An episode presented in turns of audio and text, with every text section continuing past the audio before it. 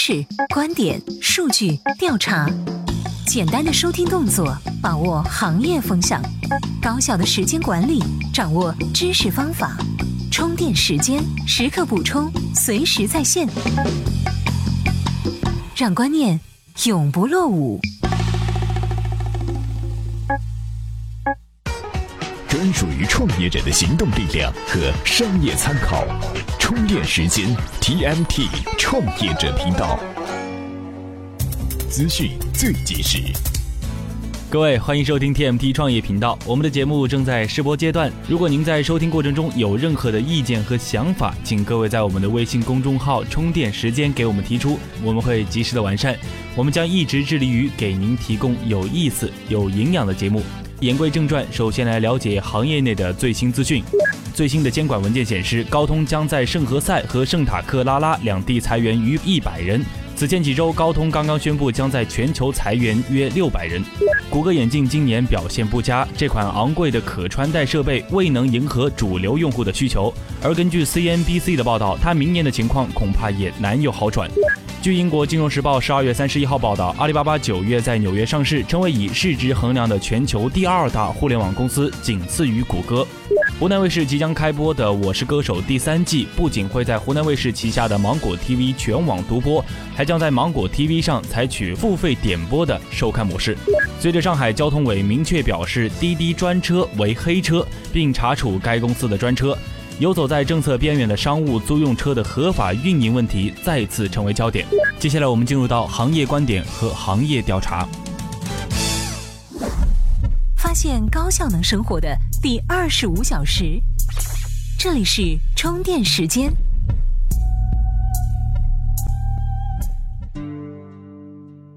这里是这里是充电时间。TMT TMT 创业频道。事件在调查。二零一四年可以说是 O T O 的元年，看着很多 O T O 企业纷纷登上财经版的头条，许许多多的传统行业的老板再也坐不住了。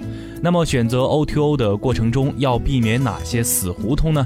马上来给您分享转型 O T O 模式容易走进去的三条胡同。今日调查：传统企业转型 O T O 模式最容易走进的三条死胡同。胡同一为资源论，传统企业向 O2O 进化，主观上最大的原动力可能就是自己多年来积累的经验和资源。比如，对于制造型的企业来说，觉得自己是工厂，所以在唯低价格不破的电商时代，自己已经拥有了得天独厚的优势。实际上，这是大错特错的。资源实际上是制约传统企业向 O2O 进化的最大障碍。要知道，在中国，任何一家在传统工业时代有所成就的制造或贸易型企业，之所以能够成功，是因为专注。所以，传统企业只有当产品和服务的单兵作战能力都很强的时候，O2O 的进化才算是见到曙光。因此，给传统企业的建议就是：先忘记自己的资源和经验，重新审视市场需求，从头开始打磨产品力。除此之外，服务更加是 O2O 的重中之重。如果不能做出令顾客感动的服务，那么一切都是零。所以，传统企业要想顺利进化到 O2O，必须先自宫，把所有值钱的经验和资源全部忘记干净，否则一定会走到资源的死胡同里。死胡同二：万能的营销传播。许多传统企业在做 O2O 的时候，路不顺就会把罪责归结到营销团队，因为企业主有的是旁征引博。为什么人家美甲、洗衣、修车做的都风生水起？因为人家营销好，传播强。而很多没有经历过传统营销时代的年轻营销人，也会二丈和尚摸不着头脑。为什么挖空心思的方案就是撬动不了市场呢？其实答案很简单，营销传播不是万能的。互联网思维这个深奥的概念，让许多意志不坚定的企业主和营销人员迷恋的不能自拔。光顾着研究互联网，完全忘记了传统营销四 P 中排在第一位的永远是产品。拿雕爷牛腩、皇太极烧饼、马家家这几个几乎已经快被人们淡忘的案例来说，他们的营销传播做得怎么样？不能说家喻户晓，也算是相当知名了吧？现在的结局又如何？即使还没有关门散伙，但是吃过牛腩和烧饼的人也都知道兔子尾巴长不了。至于佳佳同学的近况，就不必再述了。死胡同三：迷信网站和电商平台。传统企业往往会过分迷信网站，尤其是有电商功能的网站，觉得一旦拥有，别无所求，仿佛整个 O2O 的 online 战略就在这个网站上了。大多数传统企业的习惯做法是，上来就自建一个高大上的电商平台，然后把自己的货放上去销售，坚信只要网站做得好，产品拍照上传就会有订单，同时依仗自己成熟的线下渠道，就可以牛逼闪闪的 O2O 了。什么线上下单、线下取货，甚至还上门服务，通通不在话下。但是坦白说，这正是传统企业互联网小白的一种表现。当然，也有一些比较高级的传统企业，不仅仅只做一个网站那么简单，要做全平台，什么天猫、京东、一号店，通通上线。然后呢，就没有然后了。网站推广不是搞传统广告的人就可以玩的，需要相当专业的团队，对互联网消费心理和习惯有深度了解。而一号店不是光靠自己刷刷假单，提高宝贝排名就以为可以有大量转化的，这同样需要一群深谙淘便宜货心理的人才队伍才能够搞定，而这些都要钱，且即便有了钱，老板自己是门外汉，也是容易搞垮整个团队的。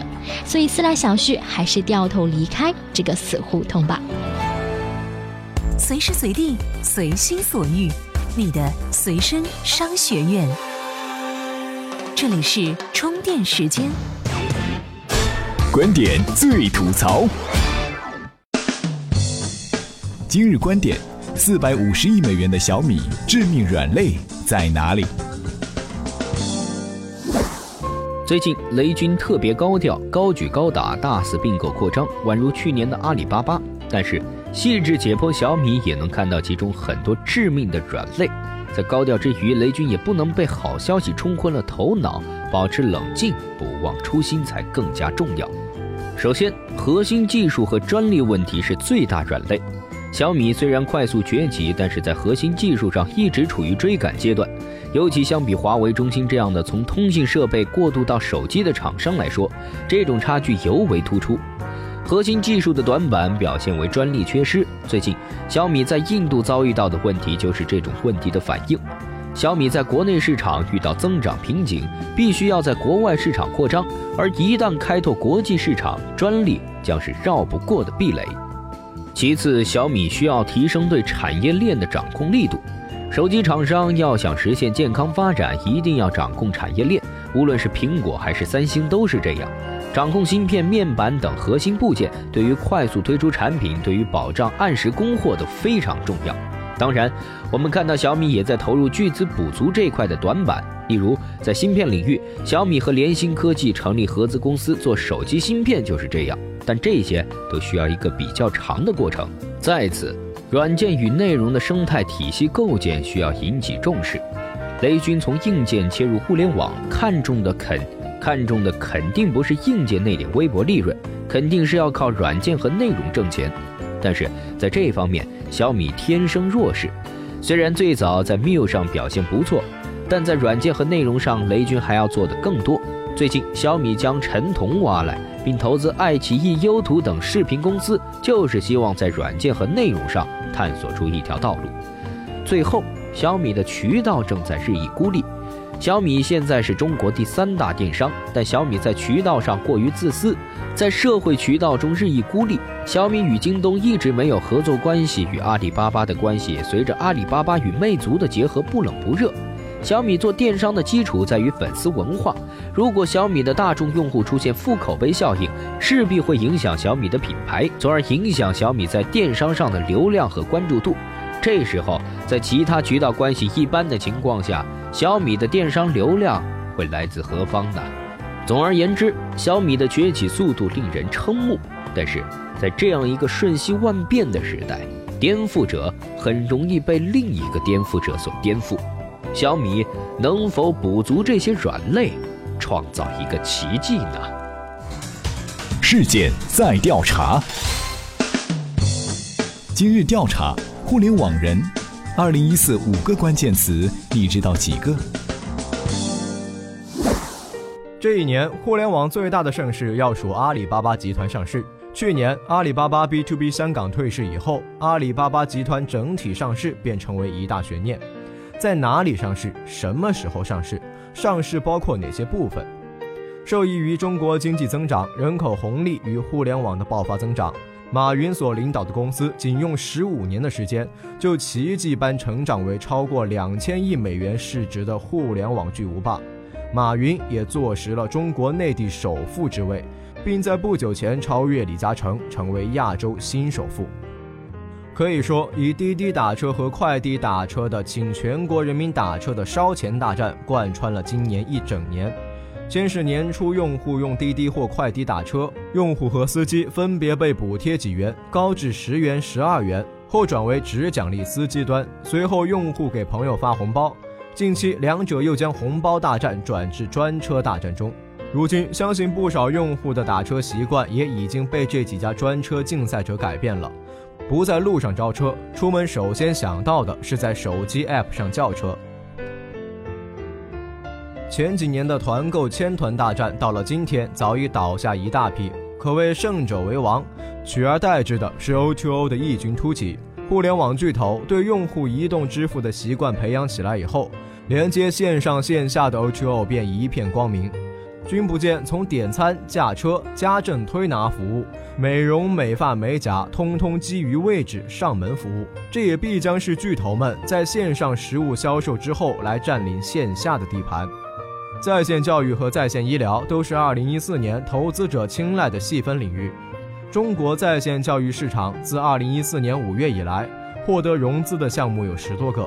发生的投资金额已达到四点七亿美元，其中超级课程表、传课网等融资数千万美元。二零一五年的市场规模将达到一千两百亿人民币。在线医疗领域也同样受到了资本的青睐，光是腾讯就以七千万美元投资丁香网，一亿美元领投挂号网等。二零一四年，一些互联网服务也跟我们 say goodbye 了。四月，快播宣布将从技术转型原创内容，为此将清理低俗内容与涉嫌盗版内容，关闭 QVOD 服务器，停止基于快播技术的视频点播和下载，这令用户们再也无法享受快播种子下载电影带来的乐趣了。十一月二十二号，知名字幕网站射手网宣布关闭，人人影视的页面也进入了清理阶段。次日，不少字幕站相继宣布暂停更新。美剧再见的话题成为了微博热点，这让喜欢美剧和外国电影的网友们欲哭无泪。自一九九四年互联网诞生以来，到今年，互联网已经走过了整整二十年。互联网已从消费互联网发展为产业互联网。毫无疑问，新的一年里，互联网将依然很热闹。我们将继续关注互联网对传统行业改造和提升，以及对人们吃穿住行改变的点点滴滴。充电时间，这里是 TMT 创业者频道。今天我们给您带来的内容，您是否还满意呢？如果您觉得我们有意思、有营养的话，请关注我们的微信公众号“充电时间”，在上面我们会有更多好玩的节目和内容给你来提供。这里是 TMT 创业者频道，明天我们继续喽。